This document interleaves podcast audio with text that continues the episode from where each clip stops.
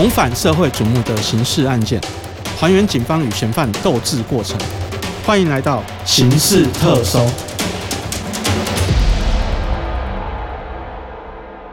各位听众，大家好，欢迎收听由静好听与静周刊共同制作播出的节目《刑事特搜》，我是主持人小付。今天我们请到的是我们静周刊社会组的记者张富轩，请富轩跟大家打个招呼。大家好，我是社会组记者张富轩。好，那我们今天请到傅轩来聊的是那个十一年前发生在高雄的一件命案。然后，其实这个命案发生之后啦，后面的五年对我的心理影响还蛮大的，也蛮有压力的。因为到后来我一个人出差去住宿的时候。我几乎都会把房间内所有能够藏人的地方都检查一遍，我才敢放心的入住啦。然后今天我们就请傅轩跟我们聊一下，说这个案子当时的状况。我们请傅轩先聊一下，说，哎，当时就是说案发的过程大概是什么样的情形？就是在二零零九年二月十号晚上的时候，有一对情侣，他们就是在高雄的一个汽车旅馆退房，他们有向柜台人员反映说，就是房间内有一个臭味，然后去打扫的时候呢，就发现呃这个臭味原来是从床底下传开的，然后他们打开那个床底板一看，就发现哎有一具女尸，然后有头发还被黑色的塑胶袋包裹，而且有渗出湿水，然后。脸部都发黑腐烂了，没有办法辨识。然后就是这个清洁人员就夺门而出，赶快通报主管报警处理。所以当时那个黑色塑胶袋是没有把它包紧吗？还是没有？他就是上半身套一个，然后下半身套一个。然后所以他们有打开来看就对了。没有，因为他们有看到那个黑色的头发，他们看到头发就知道是人啊，然后就赶快去通报主管，这样啊，通报主管，然后再报警。对。啊！警察来了之后，大概是什么样的状况？后来他们就发现说，这个女尸呢有有渗出湿水嘛，然后身上还有残留不明的体液，而且她的脸啊根本已经浮肿，没办法辨识了。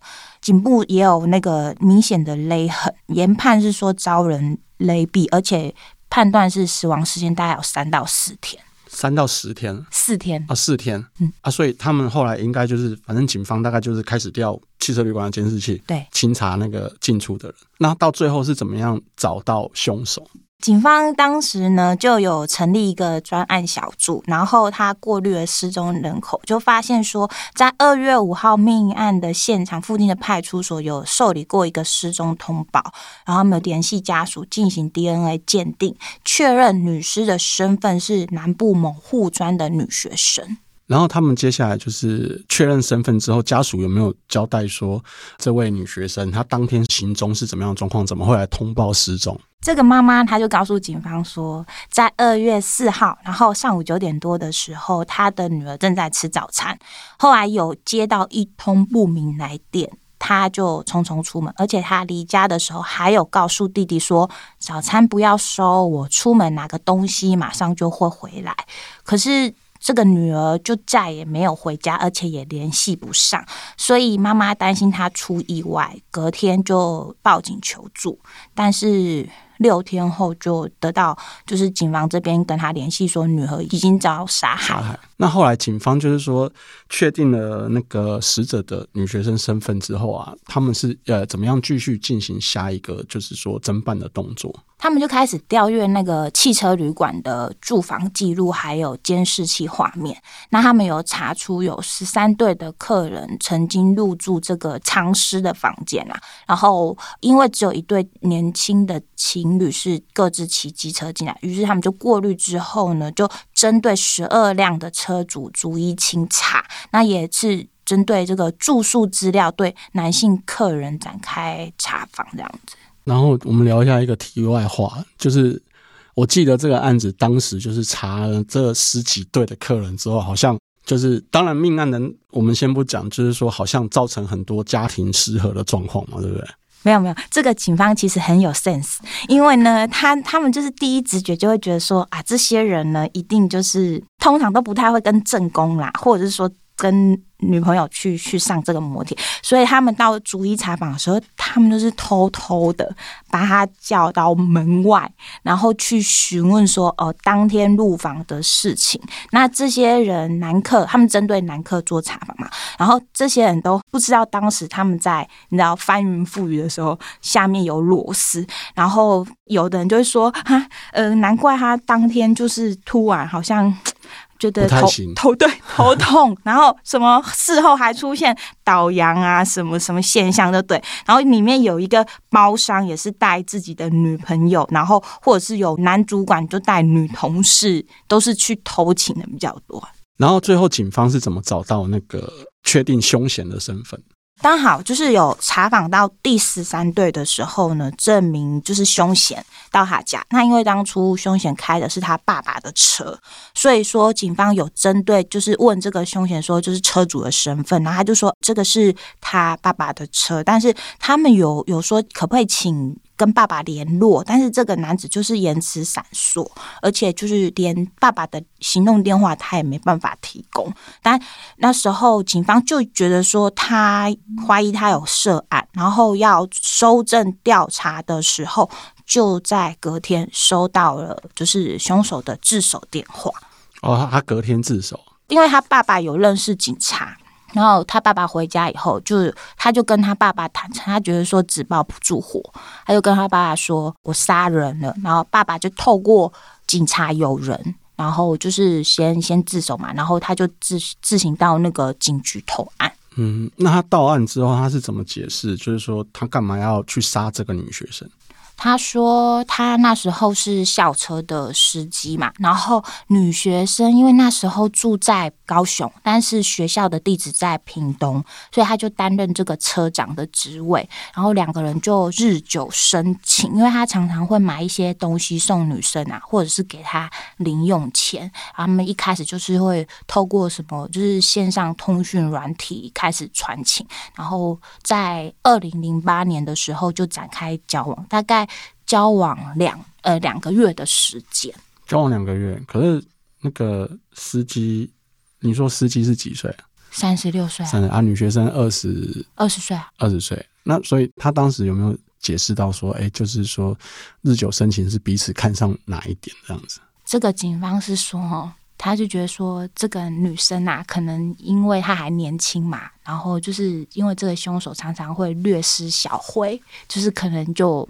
常常送礼讨他欢心，对对对对？对，他就觉得说女生就哎，好像误以为自己爱上这个男的的，因为其实男的其貌不扬，就是警方很印象很深刻是说他到案的当天打扮的非常的邋遢，而且他有吸那个强力胶的习惯，然后他的精神都很涣散，所以他就觉得说其实这段恋情可能也不是像他想的那样子，对对对，那就是说交往两个月后。是有发生什么样的状况？就是说，怎么会逼到说他要去杀死自己的那个小女友这样？因为我刚刚有提到嘛，就是这男的外在条件非常的，就是呃，不太差差强人意，对，所以他很自卑，然后他没有安全感，然后这个加上他又有吸食强力胶的习惯，而且他的个性控制欲很强。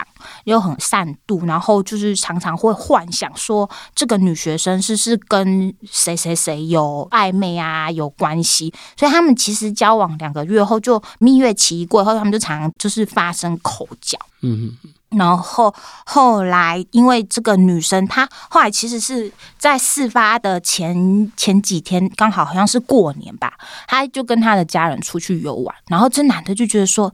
怎么都联络不上你？你是不是跟哪个男生出去？就是用现在话讲说，跟别的小鲜肉这样子。哎，他自己老肉，他就比较不放心这样子。对啊，啊，而且他就真的长得好像还好这样，然后他就怀疑他另结新欢啊，然后后来就就埋下这个杀机，他想要找他问个清楚。所以当天他是用什么样的理由把这个小女友约出来？那又是在什么样的状况之下去做到杀害的这些一连串的过程？他有向警方解释过这样的状况。当天的时候呢，因为好不容易联络到他女友嘛，他们前一天其实在电话里又吵了大概一个小时。然后后来那男的可能要安抚这女的情绪，他就说我那我送你新手机。然后他就把那个女的骗下来，所以当天那个女学生要就是要下楼的时候，他还跟他弟弟说：“我等一下就回来。”但是没想到约到附近的咖啡厅见面的时候呢，就发现哎，这个凶嫌并没有给他手机，他就说：“你怎么骗我？”然后就两个人越吵越大声，就是惊动到附近的就是客人。对对对，然后男的还是女的忘记了，他就是有提议说：“那我们去比较安静的地方谈。”哦，所以就把他。就两个人在就去磨铁这样，对，驱车前往磨铁这样。可是，一路上还是一直在吵。然后到了汽车旅馆之后呢，就是还是一直在，就是一在争执，说什么信任不信任的问题。后来女生就说：“那我们分手。”然后他们就又又开始就吵了起来。这个，那我刚刚有提到，就说这个男的他就是个性，其实因为他有吸药的倾向，所以他个性很不稳定。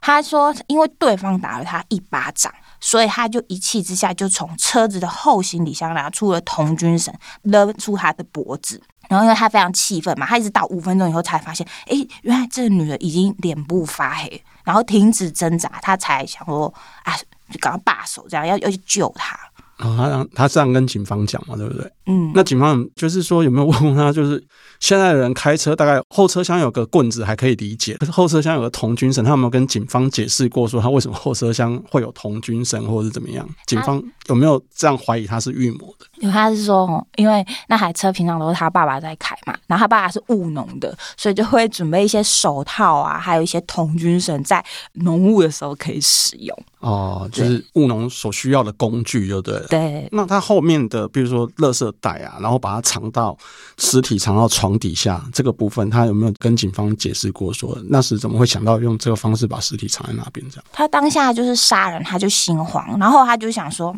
哎，这个尸体我可以藏在那个床板底下，因为他他也害怕他运送的过程就被监视器录下来。可是因为女生当时冬天嘛，所以穿的衣服比较厚重，那他可能就他自己有评估说，可能那个床板就盖不起来。于是他就先把女生的那个衣物全部都脱光光，然后他跟警方是说，他觉得说让他脱光光在那边不好。不尊重他怎么的，就分别用两个黑色的塑胶袋从上跟下这样把它包住，就是直接盖起来可以吗？还是说中间有用胶带把它封起来，还是怎么？没有，就是就盖着啊，就盖着。对，就盖着。那些衣物有怎么有说怎么处理吗？后来他就是开车离开的时候，他就沿着那个他回家的路丢在一一条溪里面。那警方后来有就是针对他的证词去做一些查证，比如说，呃，那个衣物的部分有没有从溪里捞出来，或者是说，呃，那个童军绳那些凶器有找到吗？有，有找到凶器，然后也有找到就是女方的那个衣物。但是他们后来也有在那个就是尸体上发现不明的体液啊，然后也警方也有把这个身上的体液送验，然后后来证实是说确实是跟氧无关，就是一个罗生门这样子。哦，所以那个体液没有办法确认是说没有办法确认是谁的，有可能是那个就是其他十二队的不小心伸到床板下这样子吗？这就是一个问号。那所以他到后来去开庭。法院开庭的时候有没有再翻供或怎么样的？那他最后是被被判多久？嗯，他没有，他就是承认，就是照刚刚他跟警方说的那个过程跟动机跟法官陈述嘛。但是他后来他有，他后来是在法院上说是女方因为想要跟他要零用钱，说希望一个月给他五千块零用钱，所以说这个妈妈是非常的气愤，因为他说他的女儿就是在学校都很乖巧，而且都有在打工，根本没有缺钱的状况，然后就觉得说这个男的到到死。就是女儿都已经入土，然后他还这样污蔑他女儿，他在说谎污蔑那个自己的前女小女友，就对。对，然后后来法院是判定说，因为他好像有听信这个凶手的供词啊，然后是认定说他不是蓄意谋杀，但是因为觉得说他把尸体藏在那个摩铁的床板底下，就是情节重大，所以重判他十八年。家属有求偿两千四百四十万，然后这个杨男。就是这个凶险，他也就是全盘接受。但是有有说，就是怎么付这两千四百四十万吗？无解啊！而且他就都是卡债，就是家属也是觉得说，也只是就是一个心理安慰。对，就是一个判决。他他觉得不如一命偿一命。哦，家属他觉得不如一命偿一命。嗯，那这个案子其实当时哦，真的就像我前面讲的，真的是我到后面去住旅馆的时候，我都一定要把床板先掀开，床垫先掀上来看一次，然后再看看衣柜。而且我觉得我最记得的是，后来我跟同业聊到这件事的时候，他就是跟我说：“啊，这件案子就当初我写的，你看到我写的，你会很怕哈。”然后说：“对啊，超级怕的。好不容易这几年比较没有这个感觉的时候，刚好今天又跟你聊到，可能我后面又要再一次，你知道。”啊，就是小心为上。好，谢谢大家今天的收听。有兴趣了解更多的听众，欢迎锁定由静好听与静周刊共同制作播出的形式特搜。我们下次见。想听爱听，就在静好听。